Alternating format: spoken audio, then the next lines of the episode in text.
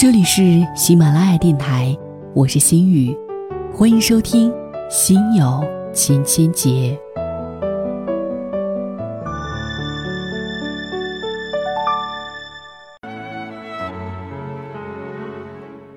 在今天的节目当中呢，我想跟大家介绍几位女性，在她们的那些爱情或者在她们的那些经历当中，我们又该懂得，应该怎样的更好的来处事，或者怎样更好的来对待爱情这个事儿。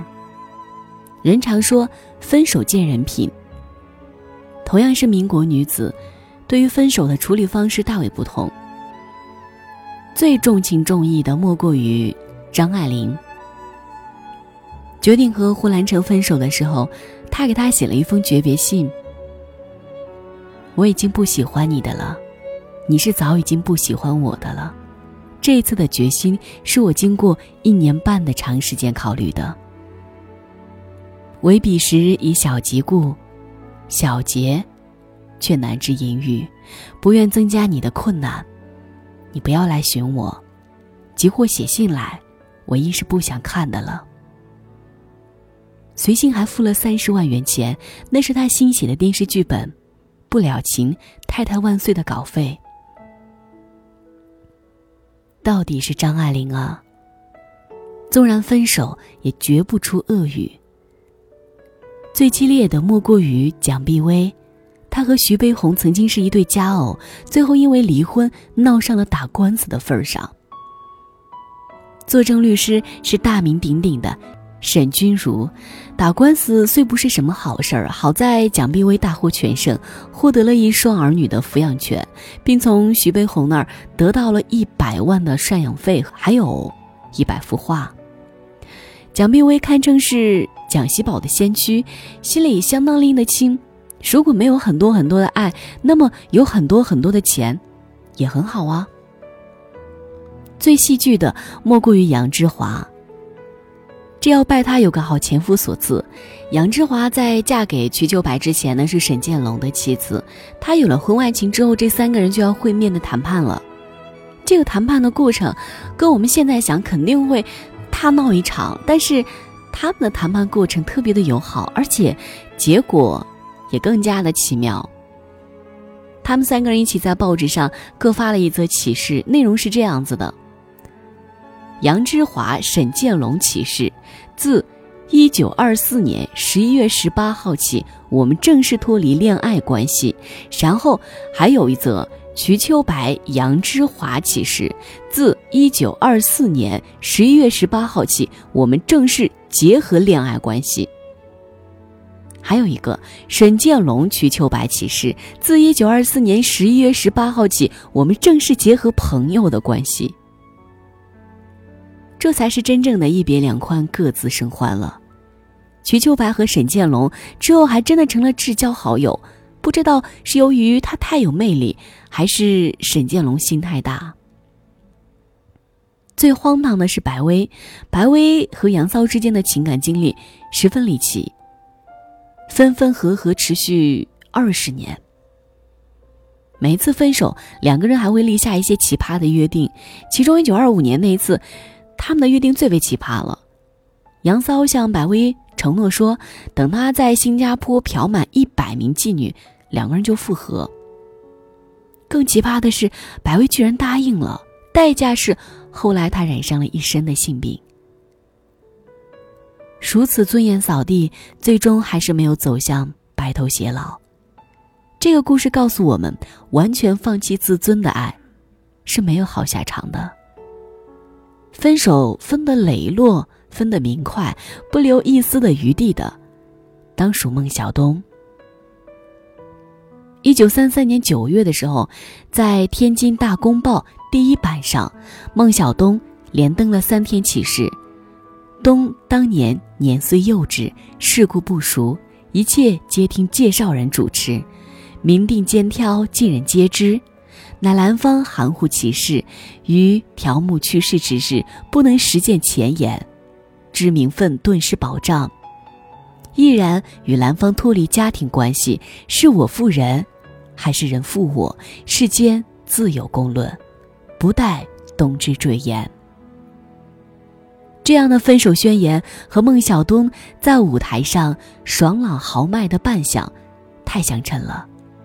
是我负人，以人负我，寥寥八个字，沉郁顿挫，是那种纵有沉痛也要咬碎了银牙往肚子里吞的东皇气派。听说孟小冬这个名字还是从电影《梅兰芳》中开始的。章子怡饰演的孟小冬娇媚有余，英气不足，特别是舞台上的老生扮相，活脱脱还是女儿身。见过真人版孟小冬的照片，才知道什么叫做艳若桃李，冷若冰霜。在流传下来的不多的几张照片当中，这位姑娘一律绷着脸，留着清汤挂面式的发型，脸上一丝笑容也没有，气质清凛。寒星似的一双眼睛，好像要看进人的心里一样。她出生于腊月，天寒地冻的季节，身上像是也沾染了冬天寒冷的气息。梅兰芳和孟小冬的故事是典型的游龙戏凤。他出生于梨园世家，五岁学艺，七岁登台，十四岁的时候。就在上海大世界登台，并且成为十分有影响力的角儿，扮相做派极帅气，根本看不出少女模样，声音也没有一点尖窄磁音，天生唱老生的料。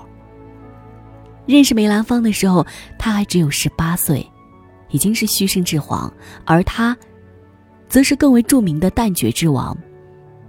一九二五年，孟小冬和梅兰芳在舞台上相遇了。他们共演的那一出游龙戏凤，至今仍然是梨园佳话。在台上，孟小冬扮演的是微服寻私的正德皇帝，梅兰芳则扮演天真活泼的李凤姐。真正的颠鸾倒凤，阴阳颠倒。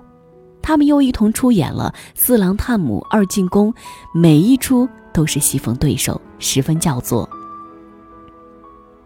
十八岁的孟小冬，在三十二岁的大名角梅兰芳面前，并不胆怯，演来落落大方，非常潇洒。台下不断的拍手叫好，许多梅迷和孟迷更是希望二人就此能够假戏真做，成就一段传奇的姻缘。那么戏台上的这两个人也弄假成真，因戏生情。当时梅兰芳的家中已经有两房妻子了，分别是原配王明华和续娶傅芝芳。以孟小冬之心高气傲，只怕难以接受。好在没人解释说王明华重病在医院，实际上只有一房夫人，而小冬过去也是两头大，不算偏房。福芝芳是个厉害角色，死活不肯让孟小冬进门。梅兰芳无奈之下，只好在外面找了一处四合院与孟小冬住，起名为坠玉轩。照这个情形看起来，孟小冬嫁过去实际上还是侧室，而且是不能登堂入室，只能在外面金屋藏娇的侧室。以小冬之聪明，如何察觉不到媒人说辞当中的漏洞呢？我宁愿相信，他只是当时已对梅兰芳情根深重。不愿意去计较那些名分罢了。有句诗说：“薄命怜亲甘作妾。”事实上，如果甘心做人的妾，那一定是因为很爱很爱这个人。求人得人，谈不上薄命。孟小冬就是抱着满心的欢喜，和舞台上的梅郎做了真夫妻。他不求名分，放弃了演出，只希望能够和意中人朝夕相处，直到。很多年之后，他痛定思痛，才悔觉当初年岁幼稚、世故不熟。这八个字真是血泪之言。他们间是有好日子的，且不说舞台上的丽影双双，就是在现实生活当中，也曾经是如漆似胶的。他们曾留下一张照片，梅兰芳侧身。摆出手势，墙上留下投影，右上方是孟小冬的题字：“你在那里做什么啊？”左上方是梅兰芳的手书：“我在这里做额影呢。”新婚夫妻的亲昵之状，真的是溢于言表了。可是好景不长，这个时候出现了一桩枪击的事件，迅速的打断了他们的恩爱。在电影《梅兰芳》当中，肇事者是梅兰芳的粉丝，那么可能也是为了凸显梅兰芳的魅力吧。可是现实中恰好相反，那个疯狂的追星族其实是孟小冬的粉丝。孟小冬嫁给梅兰芳之后不再登台，急坏了一个叫李志刚的忠实粉丝。为了听孟小冬的戏，他曾经天天旷课。得知心目当中的女神居然嫁了人，他比杨丽娟还要疯狂，拿着手枪就跑到坠玉轩，要和梅兰芳火拼。混乱当中，李志刚击毙了调解人张汉举，自己也被军警乱枪击毙，消瘦示众。这桩事件几乎囊括了人们关注的一切热点新闻事件，暴力、情杀、名人、血腥。于是《北平小报》以此为题材大肆报道，一时流言蜚语满天飞。不知道是在枪击事件中受了惊吓，还是因为谣言对自己的事业不利，梅兰芳逐渐冷落了孟小冬。梅党也不喜欢孟小冬，理由是孟小冬为人心高气傲，他需要人服侍；而福芝芳则随和大方，他可以服侍人。以人服侍与服侍人相比，为梅郎一生幸福计，就不妨舍梦而留福。这话呢，传到孟小冬的耳朵里，清高的他哪受得了这个气？但他还是没有掉头离去。可能是因为对梅兰芳还存有幻想，也为了挽回他们的感情做过努力。往昔的恩情还在眼前，他可能觉得他冷落他是受了身边人的影响，他总有一天会回心转意的。梅兰芳的母亲去世，孟小冬披麻戴孝来到梅府吊孝，福芝芳叫人拦在门口，声称：“这个门儿，他就是不能进。我有两个孩子，肚子里还有一个，我拿这三个孩子跟他拼了。”孟小冬站在门口。孤立无援，所有人都等着看看他的笑话呢。这时，他唯一能指望上的就是梅兰芳，而他的梅郎呢，走了出来，柔声劝他先回去。他还是那样温柔，可他总算看出来了，他和内心所谓梅党，心里早就一样，已经是气梦流动的决定。他根本保护不了他，或者不想保护他。你既无心，我便休。受此大辱之后，骄傲如孟小冬，痛定思痛，毅然决定和梅兰芳分手。我想和梅党的闲言闲语以及福芝芳的侮辱相比，他最不能忍受的还是梅兰芳那种退缩冷淡的态度吧。都说戏如人生。其实人生何尝不如戏？在舞台上演惯了虚声的女子，身上也沾染了男儿的杀伐决断之气，而常年的男扮女装也会让真正汉子变得阴柔。孟小冬和梅兰芳最后走向决裂，外因固然重要，内因却是因为性别导致带来的角色错位。他在报纸上连发了三篇启事，单方面宣布决裂。之后，据说梅兰芳雨夜登门，曾来要求复合，孟小冬始终没有开门。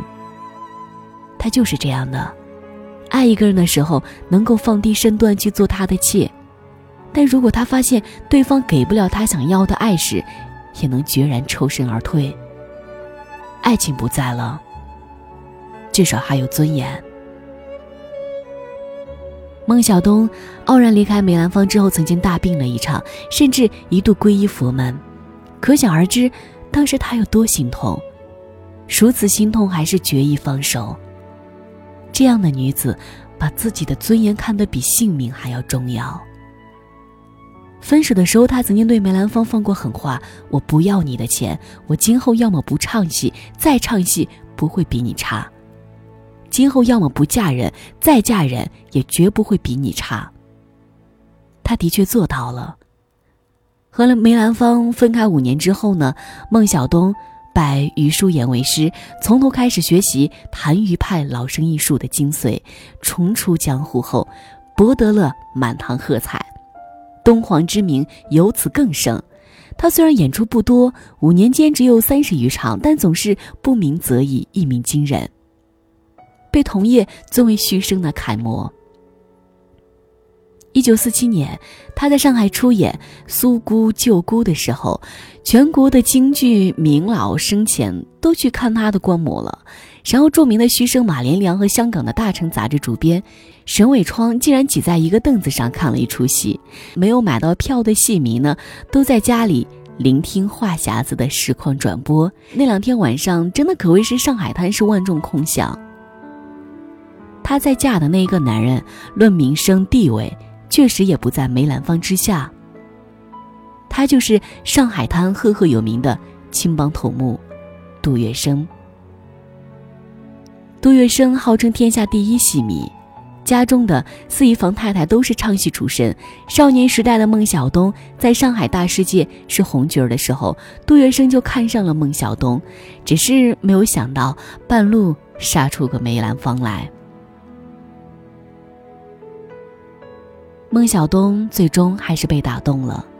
我想，除了感动于杜月笙的情谊之外，他可能这次想找一个和梅兰芳完全不一样的男人，一个强大的可以保护他的男人。当时上海滩最强大的男人就是杜月笙了。杜月笙对孟小冬也称得上是有情有义。杜月笙去世的时候，把自己的遗产做了分配，分在孟的名下两万美元。他不再登台唱戏，靠着这两万美元在台湾度过了最后的岁月。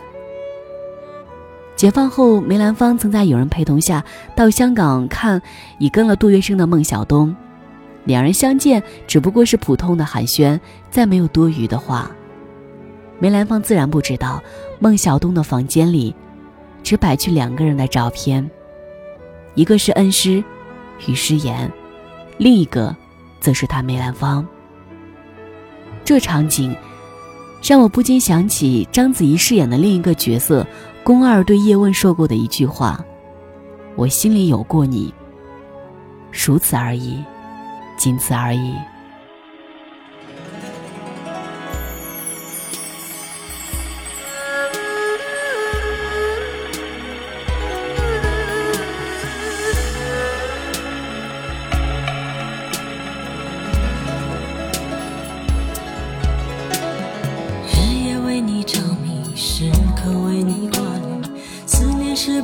不留余地，一时曾经沧海，几世百般煎熬，终究觉得你最好。管不了外面风风雨雨，心中念的是你，只想和你在一起。我要你看清我的决心，相信我的柔情，明白我给你的爱。一转眼，青春如梦，岁月如梭，不回头。而我完全付出不保留，天知道什么时候地点原因会分手。只要能爱就要爱个够。我要飞越春夏秋冬，飞越千山万水，带给你所有沉醉。我要天天与你相对，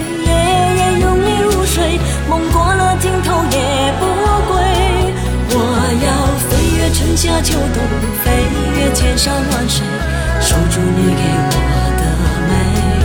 我要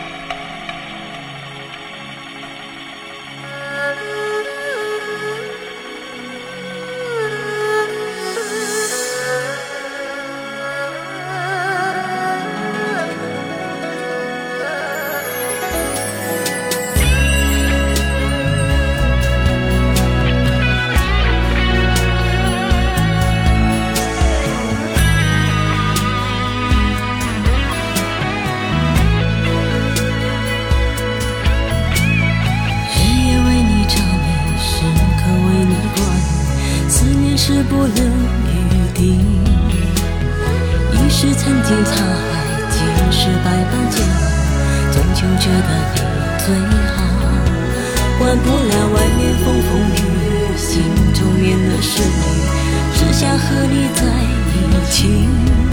我要你看清我的决心，相信我的柔情，明白我给你的爱。一转眼，青春如梦，岁月如梭，不回头。而我完全付出，不保留。天知道什么时候、地点、原因会分手。只要能爱，就要爱个够。我要飞越春夏秋冬，飞越千山万水。带给你所有沉醉，我要